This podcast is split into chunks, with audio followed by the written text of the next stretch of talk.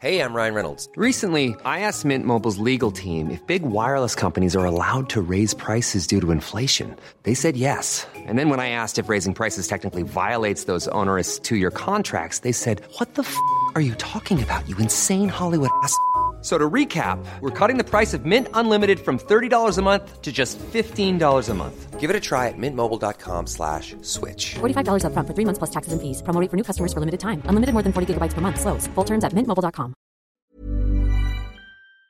Pour repousser l'armée russe du territoire ukrainien, l'armée ukrainienne a lancé il y a deux mois ce qui était annoncé comme une grande contre-attaque. Et pourtant, deux mois après, l'avancée paraît euh, plutôt faible. Alors, la contre-offensive ukrainienne est-elle un échec? Que peut-il se passer euh, désormais? Salut, c'est Hugo, j'espère que vous allez bien. C'est le sujet à la une des actus du jour en formule été, présenté donc par des journalistes de l'équipe. Vous commencez à le savoir. Je laisse donc la parole à Blanche. Merci Hugo et salut tout le monde. Les Ukrainiens espéraient une contre-offensive éclair, mais c'est loin d'être le cas, bien au contraire. L'armée ukrainienne revendique certes des petites avancées dans l'est et au sud du pays, autour de Bakhmut et Zaporizhia notamment, mais ces avancées ne dépassent pas les 15 km. Et surtout, les progressions des deux armées s'équilibrent. L'Ukraine gagne certes du terrain sur certains fronts, mais la Russie aussi. Depuis fin mai, les Russes n'ont perdu que 0,1% du territoire ukrainien et en occupent toujours plus de 100 000 km, soit 17,5% de l'Ukraine. Selon des soldats ukrainiens interrogés sur le front par le quotidien américain The New York Times, beaucoup de gens pensaient que cette contre-offensive serait très rapide et qu'en gros, à l'automne, les troupes seraient en Crimée, qui est leur objectif final. La Crimée, c'est une péninsule située dans le sud de l'Ukraine qui a été annexée en 2014 par la Russie et où vit majoritairement une population russophone. De son côté, le président ukrainien Volodymyr Zelensky va dans le même sens. Il a déclaré le 6 août dernier que la contre-offensive avançait plus lentement que prévu, tout en essayant de motiver ses troupes, mais ça n'est pas si évident, en plus de la lenteur de cette contre-offensive, l'armée ukrainienne perd des hommes. Selon un commandant de bataillon, toujours cité par le New York Times, beaucoup d'hommes ont perdu la vie et les nouvelles recrues sont, je cite, mentalement brisées. Mais alors, pourquoi l'Ukraine peine à avancer? Eh Bien en fait, les Russes ont bâti des défenses assez puissantes, ce qui ralentit la progression de l'Ukraine. Parmi ces défenses, il y a des tranchées, des obstacles anti-chars ou encore de nombreuses mines, tout ça pour consolider les 1000 km de front. Selon le cercle de réflexion américain Center for Strategic and International Studies, c'est l'un des plus grands systèmes défensifs d'Europe depuis la Seconde Guerre mondiale. Et selon les témoignages de soldats ukrainiens diffusés sur les réseaux sociaux, l'armée russe utilise aussi des moyens de guerre électroniques pour perturber les tirs de munitions guidés ou les vols de drones ukrainiens. L'armée ukrainienne réclame donc davantage d'armement de la part des Occidentaux, notamment des missiles longue portée pour toucher les arrières russes. Les États-Unis devraient aussi envoyer au début de l'automne des chars Abrams, qui sont des anciens chars de l'US Army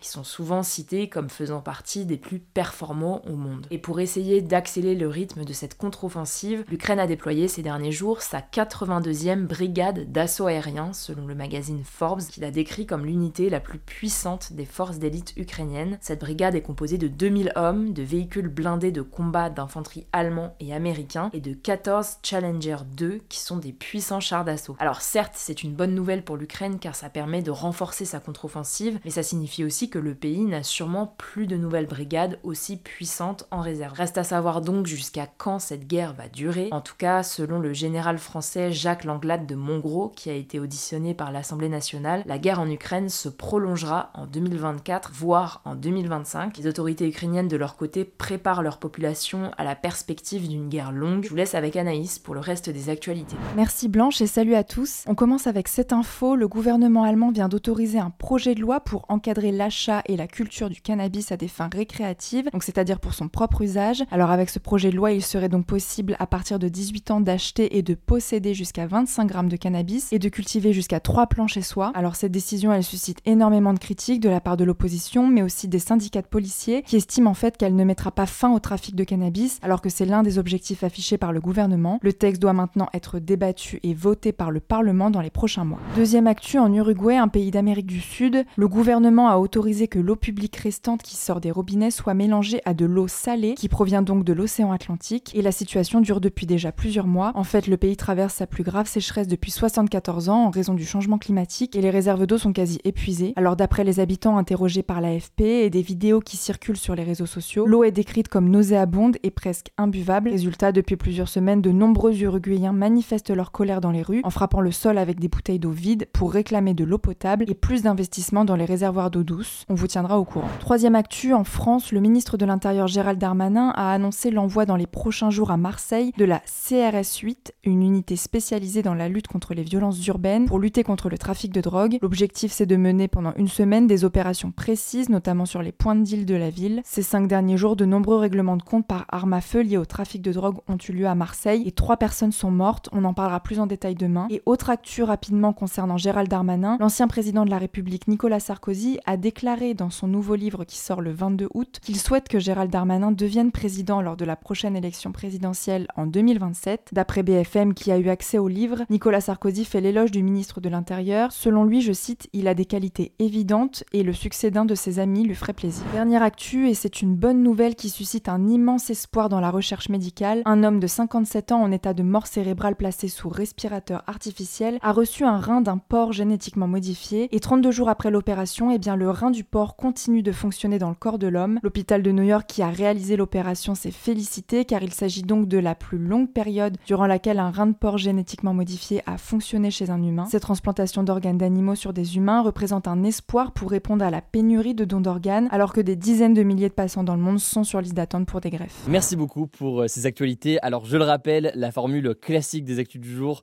euh, revient fin août. Je reviens aussi de mon côté euh, fin août. En attendant, au-delà de ce format en version été pour suivre l'actualité au quotidien, rendez-vous sur notre newsletter qu'on a lancé il y a quelques jours pour recevoir chaque jour par email l'essentiel de l'actualité. Le lien est directement en description. On est aussi très présent sur Instagram. Le nom du compte c'est Hugo Décrypte. Si vous n'êtes pas encore abonné, prenez soin de vous, prenez soin de nos proches et puis on se dit du coup à demain. Planning for your next trip? Elevate your travel style with Quince. Quince has all the jet setting essentials you'll want for your next getaway, like European linen, premium luggage options, buttery soft Italian leather bags, and so much more. And is all priced at 50 to 80% less than similar brands.